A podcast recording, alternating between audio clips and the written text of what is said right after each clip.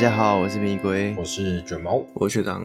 好，那这个上礼拜我们有聊到那个头文字 D 的正统续作嘛，这个叫 MFG 嘛，嗯，MF Ghost。那其实刚好最近在那个巴哈的动画风上面，还有另外一部也是跟赛车有关的。那我后来 Overtake 吗？对，Overtake，我稍微瞄了一下，感觉好像也还不错啊，我跟大家分享一下。那 Overtake 它这一部很有意思的，我觉得两个点，一个点是主角是射手、摄影师哦，不是赛车手。嗯、对，好，然后另外一个是他的故事背景是在讲这个 Formula Four 哦，这个 F 四。那它的里面是说，就是 F 四的这个赛事，其实有点像是为了就是 F one 的先修吧，这样种感觉。那重点就在于说，因为它毕竟是一个比较正式的赛事，呃的描绘啊，所以它跟 MF Ghost 比较起来会有不一样的感觉，就有点像是在看，诶，像那种什么热血棒球赛哦，只是它是在讲这个赛车的活动。对，那 MF Ghost 又比较偏向那种呃道路上面的竞技哦，所以那种喜好的感觉呃可能会不太一样。所以这个有兴趣的听众朋友可以去看一下，了解一下。好，那重点是这个，诶 MF Ghost 的主角我有点忘记他的年纪了啊。这个 Overtake 的主角他的设定是十九岁，所以重重点是还要再讲一下。这有个问题，你讲的 Overtake 主角十九岁是指那个车手哦，不好意思，不是那个摄影师哦，对对对，那个摄影师也是三十几岁的，应该是大叔了。对对对对，好，那个你刚明明讲主角是射手，结果你讲主角是十九岁，哎呀，双标仔。哦，重点是那个赛车手哦，是十九岁，所以就是这个日本的高中生呢、啊、都很恐怖。没有没有没有没有，我要说没有哦。其实你认真说，呃，世界一级赛事 MotoGP 就是摩托车赛，或者是那个赛，就是呃，我们讲方程式赛车，十九岁并不算是一个年轻的年龄哦。我会说，真的就是这个年龄的。的选手们在比拼，然后你真的能能够上到像 F1 上到顶级殿堂，嗯、你也是要、哦、你要从 F 四磨到 F 三，然后再磨到 F 二，再磨到 F 一，但也有从 F 三真的成绩很好，直接跳级的，嗯，那个毕竟是少数。那你要在这个赛事磨这么多年，你现在十九岁在 F 四，一个赛事给你磨两年好了，嗯、你大概也要到二十五岁才会上 F1。甚至更后面，嗯、所以这是一个很合理的年龄，听起来是这样子。对，这个应该就是好事多磨的由来，是吗？好事多磨，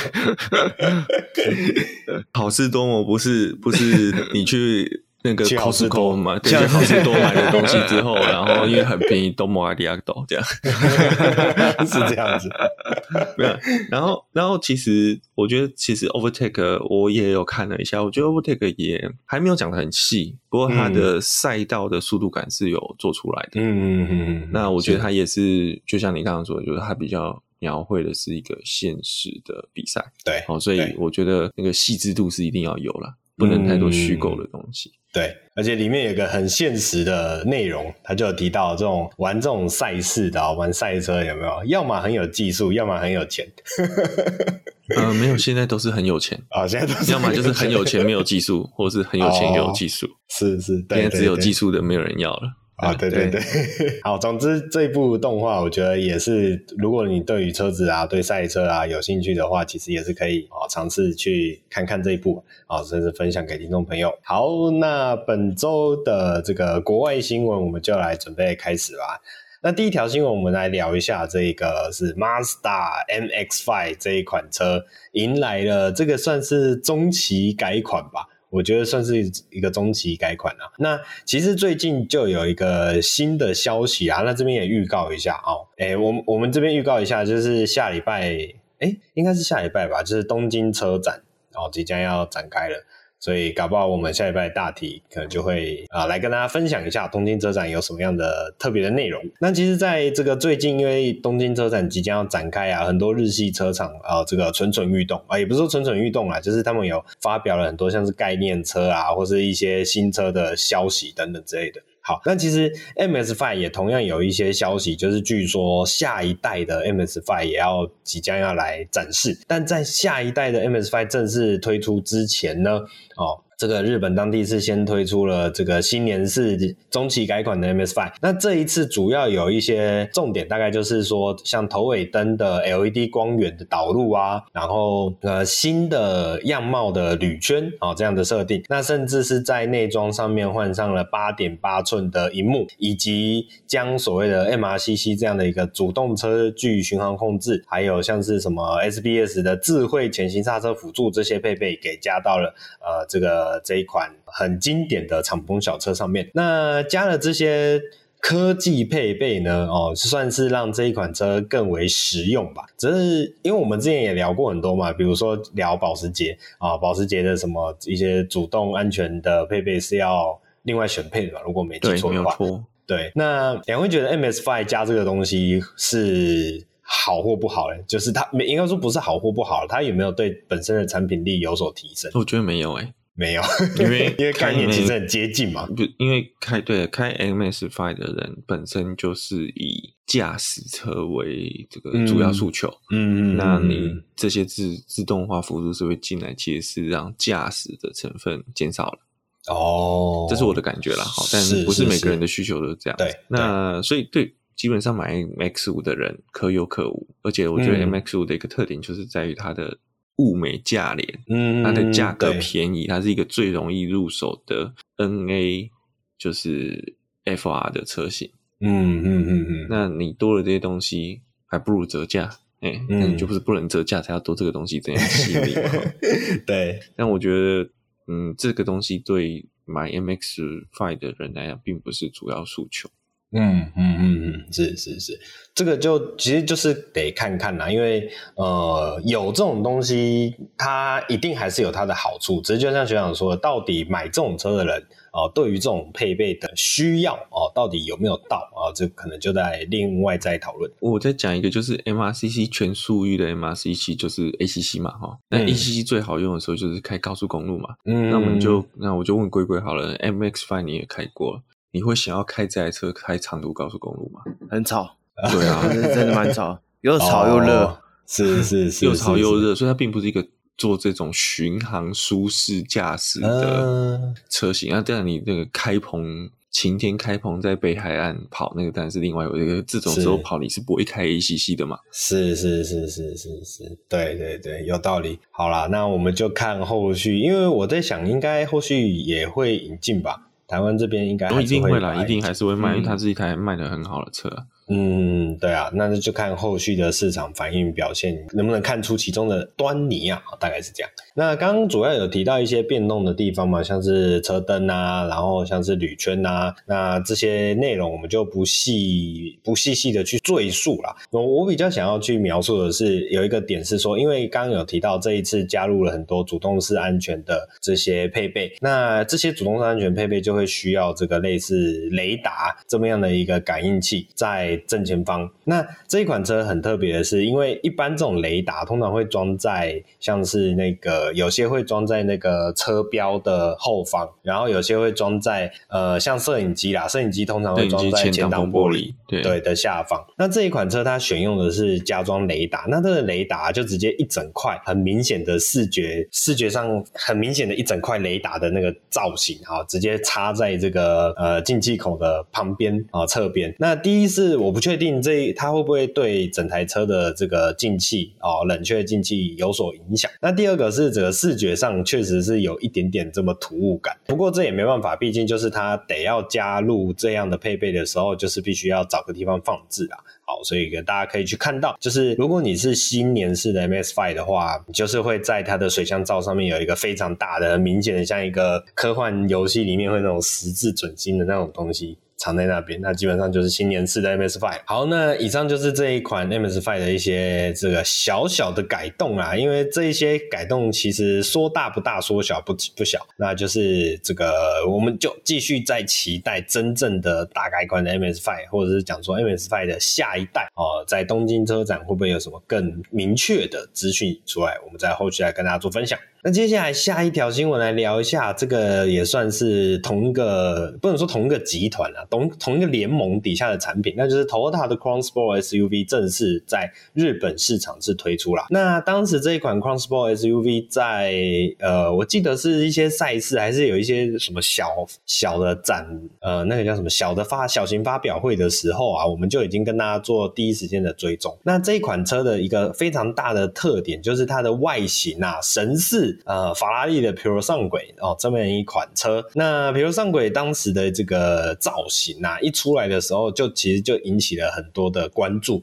尤其是它的整个视觉设计跟呃，同样是呃超跑大厂的兰博基尼所推出的 SUV 呃 Urus 可以说是天壤之别哦。这这个天壤之别是指说在呃设计理念上面完全是走不同的极端。哦，Urus 本身就是有一点像是朝着本格 SUV 的方式去发展，那比如说上轨比较像是用另外一种语言跟用另外一种。方式去描述啊，超跑车厂要怎么去做 SUV 啊，这样的一个感觉。No no no no no no no，哦，是是，是，他都强调不是 SUV，哦，不是 SUV，对，SUV，对对对对，没错。那我只能说，这个这就是有它的独到之处啦。那所以说，这一次的 Toyota Crown Sport 一推出的时候啊，可以说是引起了不少的话题啊，就是因为它整个外形看起来就跟 Pro 上轨，呃，可说是有着非常非常接近的神。帽啊，OK，那当然你也不会说它是抄袭啦，因为本质上还是有很多的不同。但是我是觉得这个是头头他在这几年来在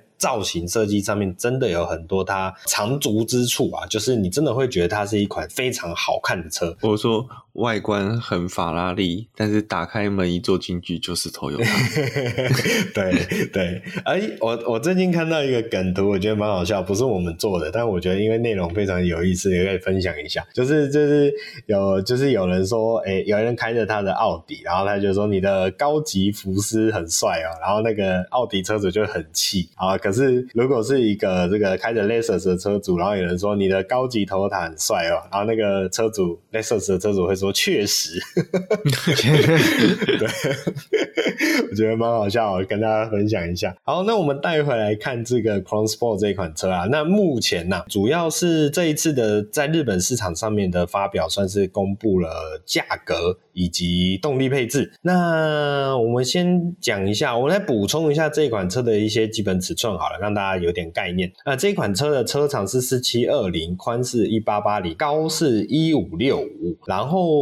呃，跟目前的台湾有引进的 Crown Crossover 比较起来，其实是短很多啊。那我也觉得这个短下去的这个尺寸啊，让整台车的视觉感更协调、更为匀称哦。我现在路上偶尔会看得到引进台湾的这一款啊 Crown Crossover，呃，我还是觉得实车看起来没有没有到很突兀，但我还是觉得整个协调感差了一点点。OK。好，那这一款 Crown Sport SUV 呢，它基本上会提供了一款二点五升的 Hybrid 的呃油电版本，然后这一款 Hybrid 的油电版本呢，它还有 PHEV 的插电式架构，然后会配上所谓的 E4 的四轮驱动科技。这个 E4 四轮驱动科技不知道是不是跟那 bZ4X 有所关联。总而言之，这一款车的马力最大马力可以来到两百三十四匹。那除此之外，这款车甚至有配备所谓的后轮转向辅助系统。诶我不确定，呃，Crown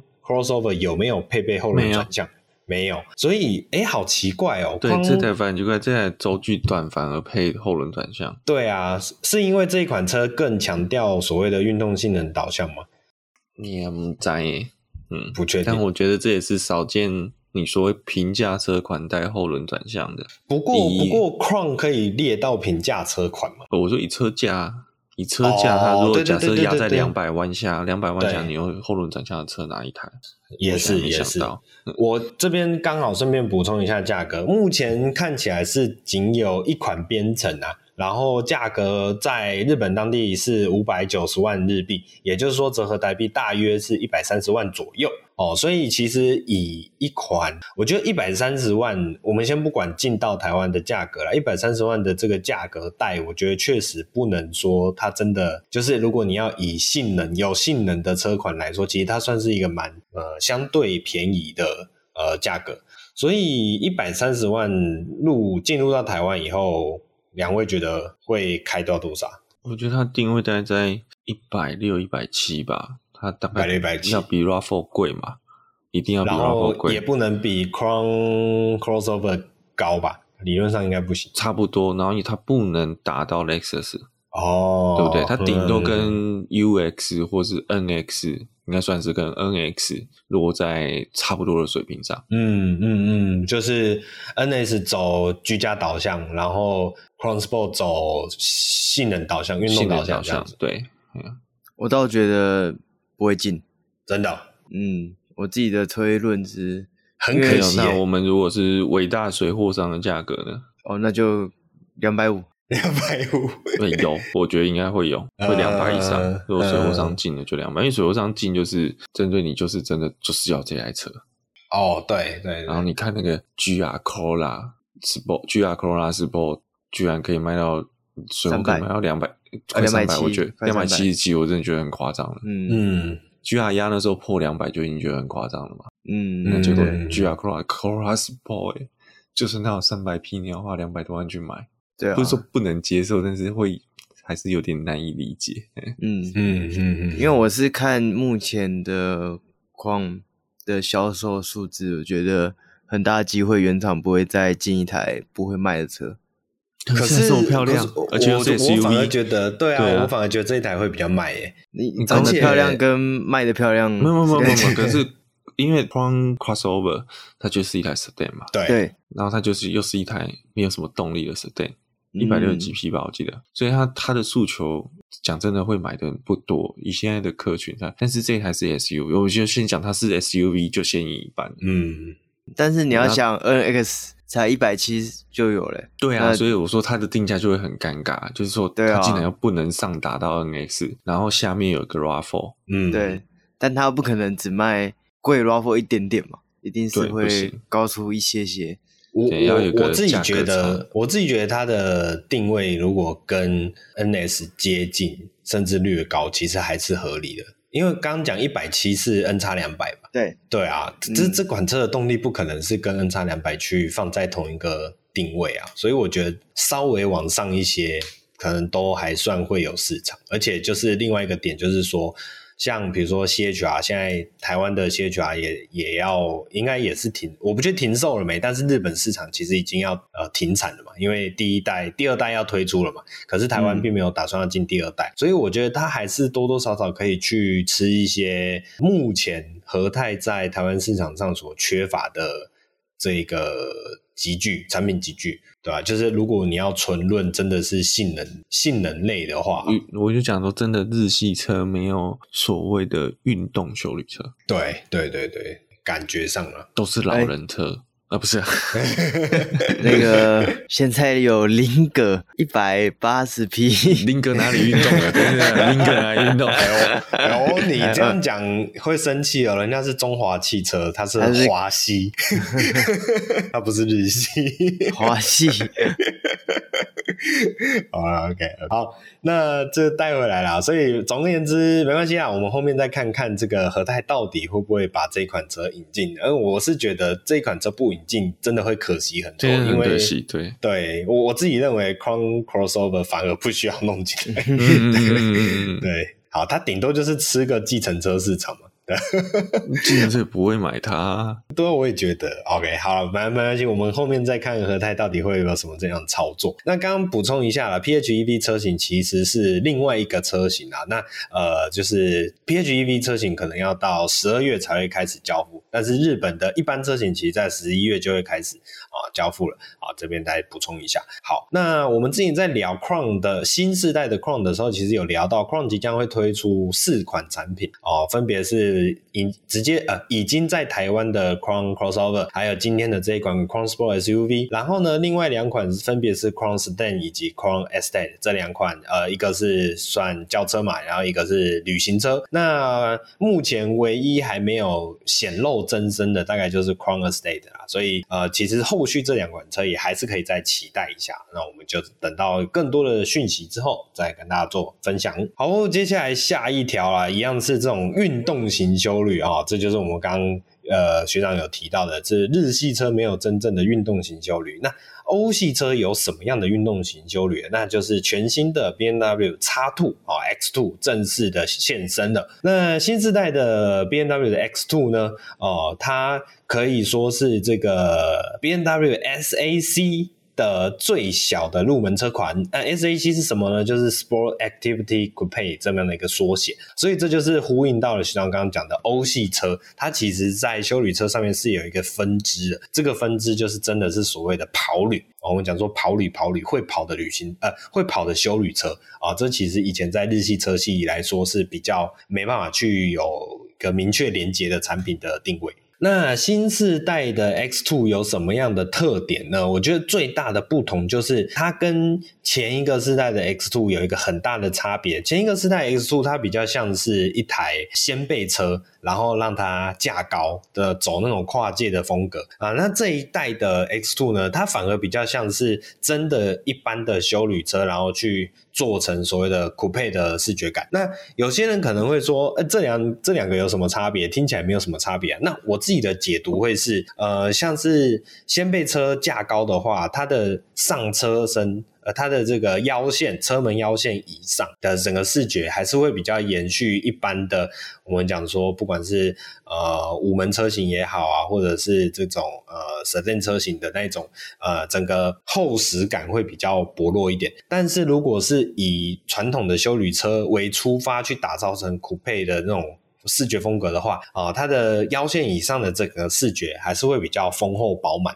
这是我大概去呃跟他去做我自己的解读啦，也就是说这一代的 BMW 的呃 X Two 跟上一代的 BMW X Two 的差别大概会在哪里？那可是还有一个点是，像这一次的呃，应该说。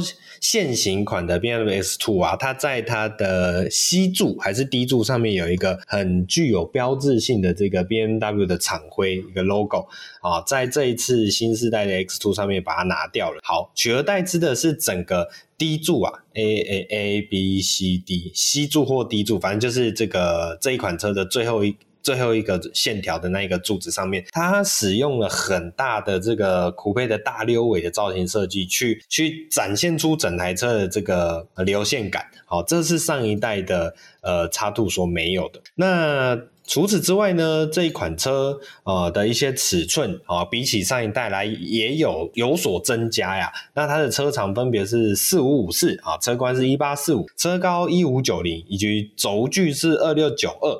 哦，所以说整体来说都比上一代增加了不少。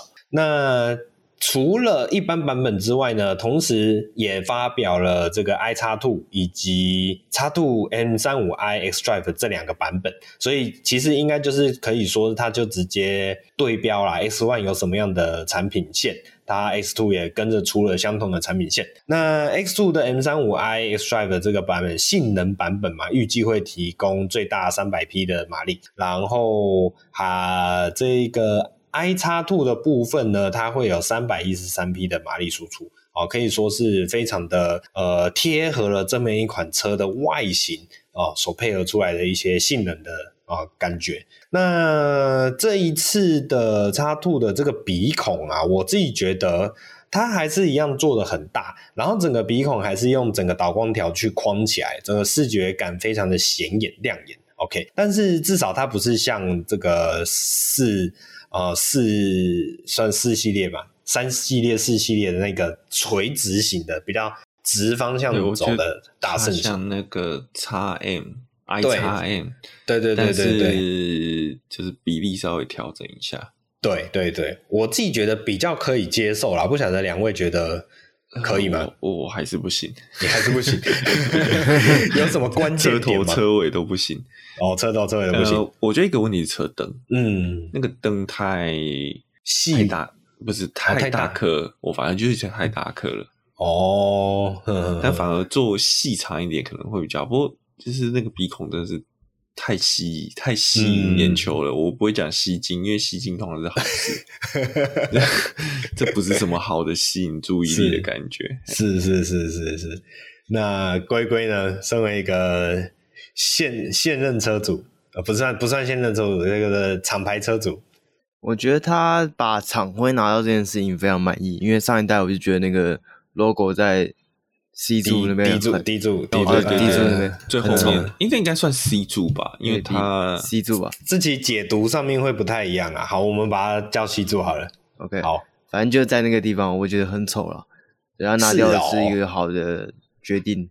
呵呵呵呵呵，对我我是觉得放在那边稍微有一点奇怪，但我倒不会说丑啦。我不晓得，所以想好奇说，你对于就是为什么会用丑这个？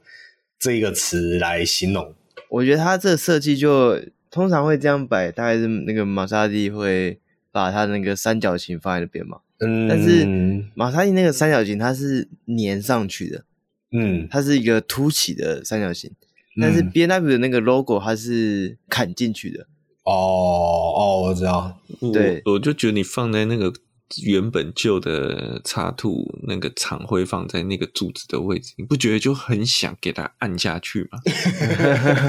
然后那个感觉是那个按下去之后就弹出来，就可以当一个挂钩之类的，可以挂咸酥鸡啊，咸酥鸡 哦，对，臭豆腐啊，咸酥鸡味道太重了，放出去这样子。我刚刚本来想说，你按下去以后，那个油箱盖会自动弹开。OK，好，那所以看起来这个龟龟比较关注的是那个 logo 嘛？那其他的部分就是还是还好，还是还行。尾灯有种马自达的感觉，远远的看的时候哦，有有一点，有一点，有一点，有一点，就一点都不 BMW 了。嗯，应该说新时代的，你觉得这个叉 X2？跟 M Two 二系列大一款之后，都变得很多零零角角。我没有，我觉得这个尾灯突然觉得这个线哈，这个线型，因为你从正后面看的话，它是有点像是那种叫做 lazy eye，就是眼角下垂。嗯、其实反而会让我想到 Kia 的 Stinger，哦，就是韩系车的那种线条设计。嗯嗯嗯，不过为什么就是它的后下保杆又还是要弄像钢弹的那个进气孔一样，就是有点像 M two M two 也是屁股变得很菱角嘛。对对，嗯，感觉就是就是现在的他们的设计语汇好像就是要走这样。我我自己觉得还有一个很大的改变是车侧的那种类似防刮材质，可以说是几乎都拿掉了。上一代的其实车侧的防刮材质是很明显、很显眼的。那这一代的 X Two，它似乎刻意要把这种传统修旅车的那种视觉氛围给拿掉，反而比较走的是运动感。所以它比较像是那种有点像 Crossport SUV 想要去呈现的感觉，就是它是对呃有一点轿车拉抬，对轿车变厚，对对对对，它它不是想要强调它是来自于 SUV 的协同。反而比较想要强调它本身不管是运动化或性能化的这一种呃协同风格啊、呃，我觉得呃是比起上一代来的更为年轻奔放一点，我原本以为你要讲说，他想要强调就是我就是二房的小孩，我骄傲，是这样子吗？所以大房是怎样？大房直接开叉六这样子，因为大房是叉 One 呢，正统血正统 SUV 血脉，哦，是是是是是，OK OK，好，那。带回来动力的部分啊，入门动力的话会有这个一点五升的、一点五 T 的三缸涡轮引擎，那大概是一百七十匹的输出表现。那这个目前应该也是跟目前的 X1 是一样的级距。OK，那也有所谓的柴油动力的版本，也就是来到一百五十匹的动力输出。然后呢，另外就是我们刚刚所讲到的，会有 M35i 以及这个 iX2 的版本啊，就是总总而言之就是对标 X1 的动力数据。好，那这个有兴趣的。听众朋友都可以在呃后续再了解一下。那目前这一款车会不会引进台湾呢？似乎还在考量中，会耶，应该还是会啦。因为欧系车通常不太怕说，不太不太怕不出去。对对对对对。所以不过目前我记得目前台湾在路上，我其实也蛮少看到现行版的插图。OK，呃，刚推出的时候还蛮常见的，后来就。哦诶，就是真的是比例上面少很多。嗯嗯嗯嗯嗯，我觉得也跟前一阵子叉 One 改版，然后 i 叉 One 出来，其实新的 i 叉 One 我觉得还蛮多人买的。嗯嗯嗯嗯嗯，是是是，好啊，那只能说就等到后续正式引进以后，有更多进一步的消息跟细节，然后再跟大家做进一步的分享。好，那接下来下一条新闻呢，我们来带一下这个中国哦，有一个新创的电动车品牌叫做威马汽车啊，居然经传申请破产啊！那其实中国这边的新创品牌申请破产这件事情，并不是什么了不起的新闻，但是主要是因为这一次的威马汽车，其实在中国当时啊。呃，大概在二零一零一零几年啊、那个时期，在推出这个品牌的时候呢，可以算是一个当时的所谓的新势力三巨头啊。这个新势力呢，另外两个分别是蔚来以及小鹏，所以威马汽车其实算是呃蛮受到众人瞩目的，甚至大家并不会觉得它是一个来呃可以说骗补助的这么样一个车厂啊，算是呃有所本呐、啊、哦。那而且除了除了这个新势力的这个名声以外呢，当时这一家威马汽车其实获得非常多的资源，例如说，呃，执行长啊、其实是来自于前吉利汽车的副总裁啊、甚至是前呃 Volvo 汽车的高级副总裁啊、呃，沈辉啊、呃，这个人。哦，也是蛮有经历的。另外一个是，其实在是当时这一个品牌也受到了百度以及腾讯的投资啊，所以一开始来说，大家可以算是蛮看好这一间造车新势力啊。结果没想到，就后来就慢慢的掉队，那如今也申请破产，可以说是非常的令人不胜唏嘘啊，只能这样讲。那这个消息就是跟大家分享一下，就是我们要再一次强调，呃，就是我们可能听我们节目节目的时候，常常会听到我们在啊、呃、听起来好像在吹捧中国的电动车，哎，其实不是啊、我们只是想要呈现一些呃现象。所以像这种这个中国的品牌呃申请破产这件事情，我们要来做个平衡报道，好让大家知道说，哎，这个电动车的发展其实。跟我觉得跟他的国籍没有什么关系啊，是跟是在这个整个世界潮流啊，就会有很多的发展，那也会有很多人会发展不顺利啊，就会走到这种状况，再跟他讲一下。好，接下来下一条新闻啊，我们来聊一个 这个比较会令人兴奋的呃消息啊。有时候大家可能听到这个时候觉得有点快要睡着了啊，没关系，我们接下来这条新闻可以让你赶快醒来，那就是自驾车哦的特殊用法。什么是特殊用法呢？就是在呃旧金山 San Francisco 这边有人使用自驾计程车车阵啊的移动小旅馆，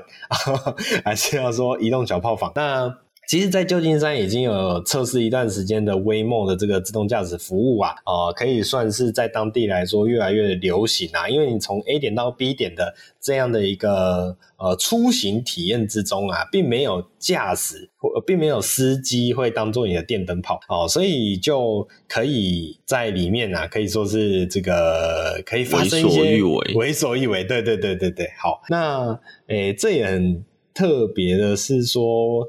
我们刚刚才讲 Waymo 啊，结果新闻马上就接到了 Cruise，都有了，都有了。OK，, okay 因为因为我们那时候在讲那个旧金山自驾车之乱，那时候其实就讲到两大件嘛，一个是 Google 的，一个是通用的。通用的，对对对对对，Waymo 就算 Google 的嘛，我记得。然后 Cruise 其实就是通用旗下的，对对对对。好，那这个是这样的，就是有一间呃报纸啊、哦，就有采访了四名 Cruise 的乘客，那他们表示啊，在这个最近几个月有在无人驾驶汽车里面发生性关系，甚至有人说这个尝试其实是非常的兴奋。OK，哦，好了，我可以理解，就是它是一种很特殊的呃情境啊的 OK，但是就是嗯，OK，好。这个卫生的话，希望他们是有在注意。那其实重点是还有提到一个点啊，就是呃，内容中有提到自动驾驶汽车里面其实会有很多镜头，因为这些镜头是要去监控车内的状况。因为有的时候它不是它不是想看你们在里面打炮，不是，只是因为就是有的时候车内的状况会需要随时去掌握。就是说，呃，我举个例子，就是如果因为最近也是旧金山，大家都知道旧金山治安很糟嘛，然后很多这个吸毒成瘾者也是往旧金山靠拢嘛。嗯嗯嗯。那这个你如果有人在车内吸毒啊，挂了嘞，对，对不对？对对对，镜头就要及时的发现嘛。对啊，或者是你搭自驾车的时候被抢劫这种状况，对啊，对啊，所以自驾车要怎么被抢劫啊？没有，就可能刚好上下车的时候才有比较机会吧。就上下车开门的时候，就是只要有停下来的时候，总是会有破口嘛。嗯，可是你车子是锁着比较难吧？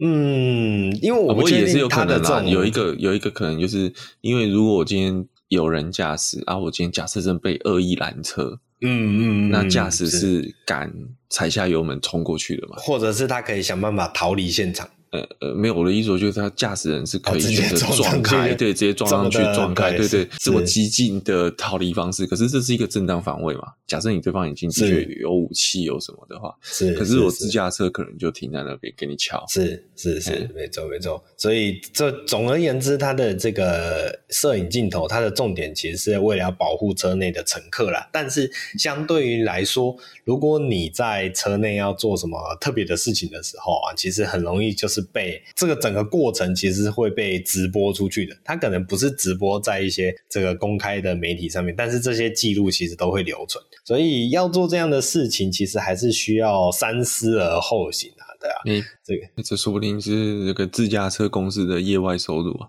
哦，那这样你上车的时候还要先签署什么什么演出协议、外流通路之类，对对对，没错，对这个到时候还要求分论有没有？哎、欸，对啊，我刚刚也是说按点击率分红啊。对啊，这会不会是一个新的事业？跟那个什么 OnlyFans 一样有没有？哇，这不错，好，我们可以来考虑一下发展这个新事业。好，总而言之，这个台湾目前是还没有相关的无人驾驶器。车出现啊，但是假设未来啊、因为这个这个未来，我是觉得迟早会到来啦。那假设未来到来了之后啊，这边提醒一下各位听众朋友哦，在外面玩啊，玩的想玩一些刺激的东西，不是你的错，但是相对应的后果必须要自己去啊承担。好，那本周的最后一条国外新闻啊，我们来聊一下来自于 McLaren 的消息啊，那就是这个呃 McLaren 的首席执行官有提到啊，呃迈拉伦在二零三零年之前不会推出纯电动跑车，他的理由主要就是一个啊，就是他觉得现在的电池太重了。OK，那这个电池太重了，其实是因为这个。整体的技术还不够纯熟，无法去打造出更轻量化的电池。呃，如果电池太重，就会导致呃整个车身都很重。那整个车身很重的状况下，就会进而影响到整台车的驾驶感，会往这种迟钝啊、不灵巧的方向去靠拢。那也就衍生出，应该说这就跟他们的造车理理念有所抵触啦。OK，那其实我们之前也聊过，我们我们之前也不是有一个专题特别聊到了这个纯电跑车或是纯电超跑的一些消息嘛。其实呃，超跑这个东西跟纯电车呃并不是完全相抵触的。以目前状况来说，有非常多呃性能非常极致的纯电超跑出现啊、但是即便如此，即便这些车子的性能都很好，但有一个无法去呃否认的点，就是说电池真的是很重。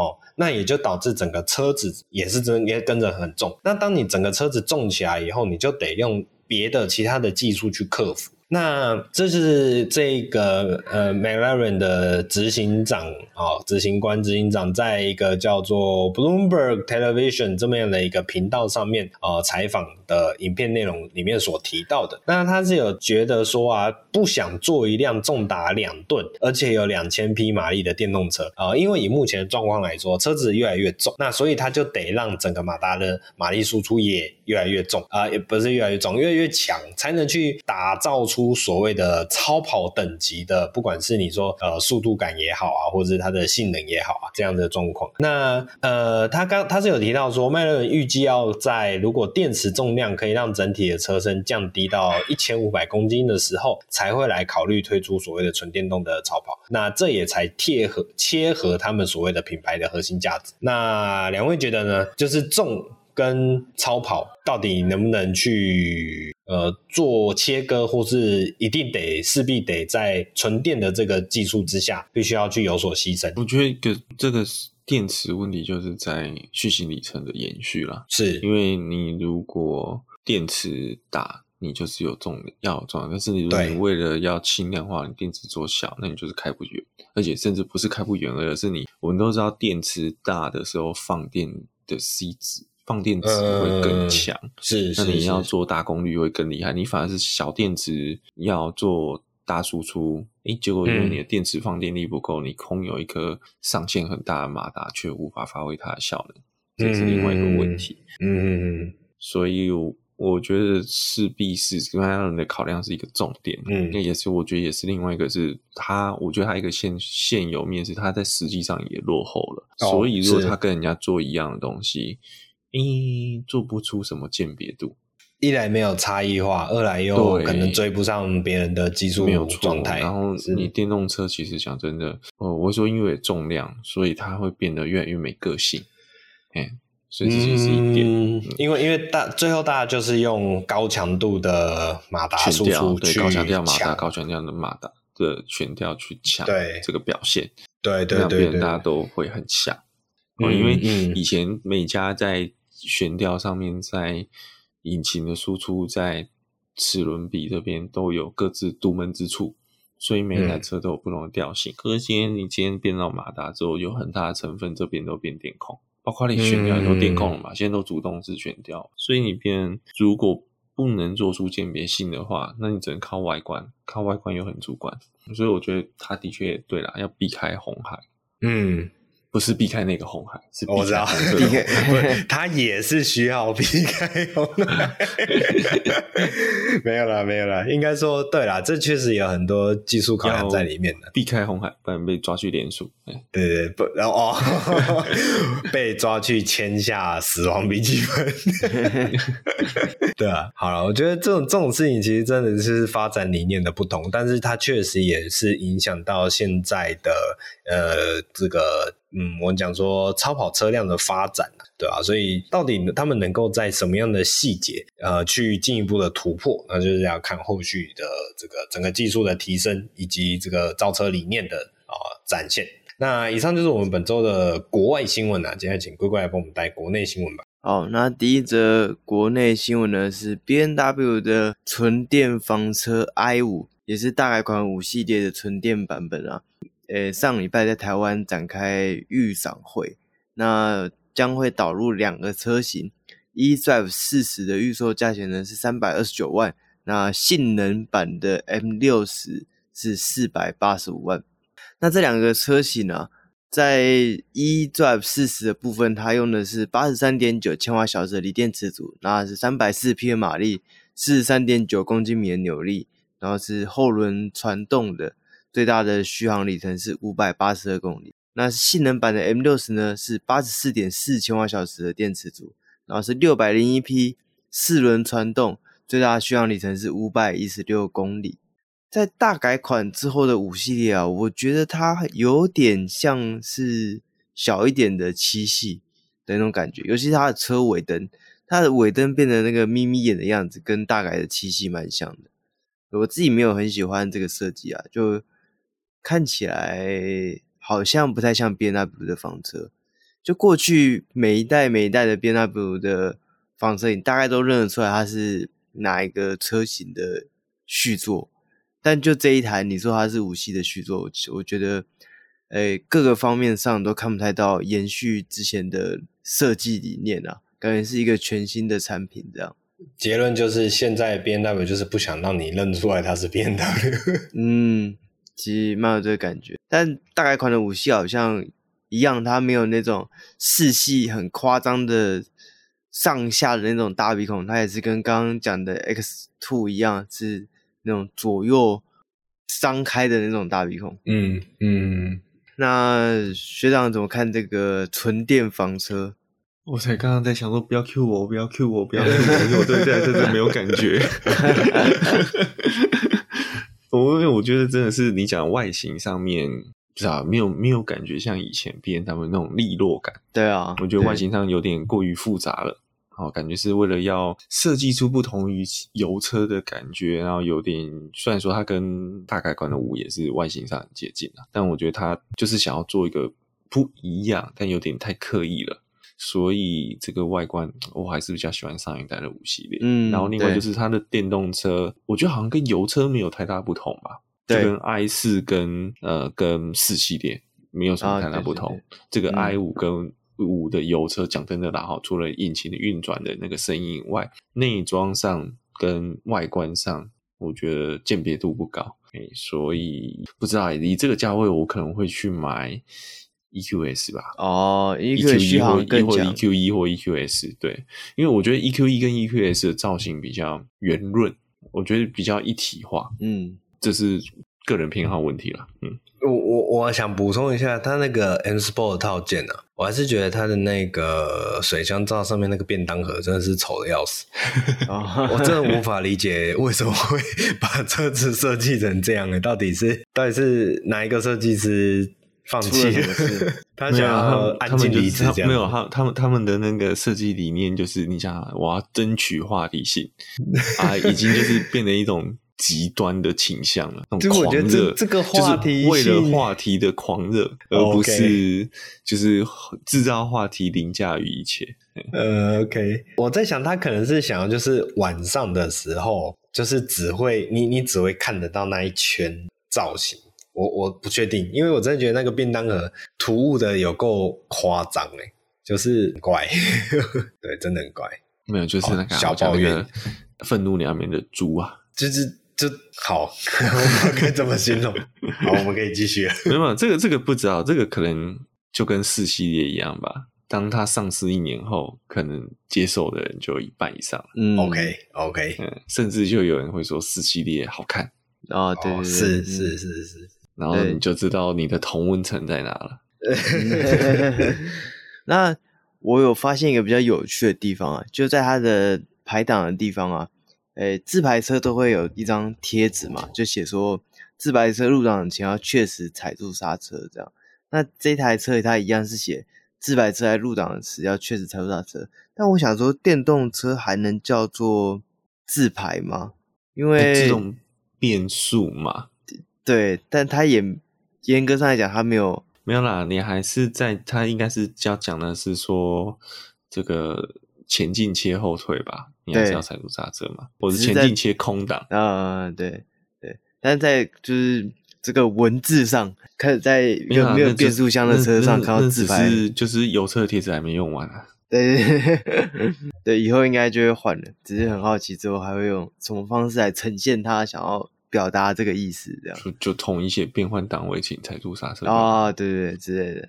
那这个车就近代它正式在台湾上市的时候，我们再帮它更新它的售价。那下一个新闻呢，是现代汽车在台湾发了途尚 L 的 Shadow 特试车，那限量两百台，它的售价是一百零九点九万。那这个 Shadow 的特试车啊，它是用汽油的顶规车型。Glthb 的等级为基础，那推出它的外观有一些套件，然后一些比较性能化的感受，一些黑化加上红色的线条去点缀。我觉得这看上去有点那种诶、欸、现代的 N N Line 的那种感觉，就是整个视觉的氛围上面，内装就是搭了一些。麂皮啊，然后一些红色的饰条啊，金属踏板这类的东西，我觉得这有点像，这好像也就是一些很很简单的套件这样。嗯，但车体不能大改啊，嗯，所以就只能。不过我觉得它已经算换的挺有特色的啦。我我得说这不容易，因为新的途上其实在马路上还不多，但是一出现，其实那个车头是你会去注意到它的。对，很显眼，它那个鉴别度实在是太高了。那在如此呃，怎么讲，外形出众的车子上面你要再去做一个特仕版，去做出不同的风格，我觉得真的不容易。嗯嗯，对，因为它本身就已经算有特色。对对对对对。好，那就这个车型分享给大家知道，有这样的一个限量车型啦。那呃也不知道还卖卖完没。如果卖完的话，也不用太担心。我相信他是不是真的一百台也不知道。哦，不是，应该你很快就会买到二手车啊，不是、啊？讲错了，它是不是真的两百台也不知道。你知道有些车就是卖着卖着，好像超过，欸、就在追加。对，对对对对，像什么什么。装贝斯灯的啊，或者装什么瑞士铝的？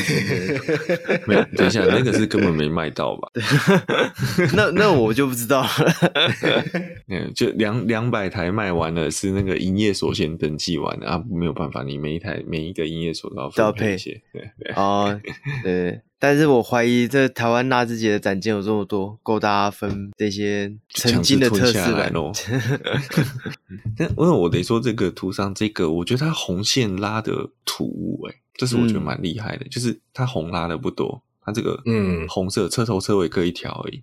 对，可是我觉得拉的恰到好处。对，点缀的刚好，没有那种土炮感。对，因为通常有时候就像，哎、欸，我们那天是在哪里？我忘记还是朋友贴的，说有一台福斯的车哦，呃、我贴的、啊、那个拉黄色的线，对，拉黄线，对，那个就拉的很突兀，嗯，但是那个是就是拉太多了。嗯、假设他就只拉车头，然后贴的质感好一点，其实刚刚好。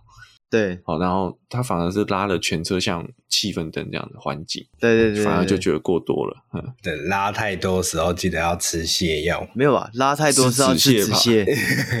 对，拉太多了才吃泻药会死，会继续拉更多。对对，你请吃麻辣或请吃美国。MRE 啊，不对，MRE 是会哎，MRE 对，要吃 MRE，MRE 是什么东西？那个即时口军用口粮啊，那个即时包啊，哦，对，MRE 是是是，MRE 就是要让你吃了尽量不要上厕所。哦，是哦，真假的？你不知道这个？我我不知道这件事情。MRE 的，当然除了它的配料里，你会发觉蔬菜类很少。嗯嗯，这是题外话了哈，是因为这个蔬菜。会会有纤维吗？对对对对，哎对，哦、蔬菜的还有烹烹调保鲜的问题哈。是是是，这个炖肉这种东西，记得战场比较下饭。哦，你战场高压状况很差，嗯、你要让你有想要吃，然后去吸收这些热量，所以一定是重口味的。蔬菜比较难。然后另外一个就是说，就是他们大部分都是肉类的。或是烤糖分的东西，嗯、其实 MRE 是给你没有办法取得小餐车的时候正常供餐的时候里是，是那在这个情况下，就是尽量让你不要突然要开枪了，突然破门吹来了，你要怎么办？对不对？对对对对。好，这题外话，题外话，温柔扯到这里来了。OK，又是一些额外的小知识分享，额外的无用人知识。对，呃，好，那就这个车型分享给大家知道了。那我们这一拜的新闻就到这边结束了。喜欢我们的话，记得帮我们按赞、订阅、分享，然后连出 Apple Podcast 记得要帮我们评分、留言。那我们就下礼拜再见，拜拜，拜拜。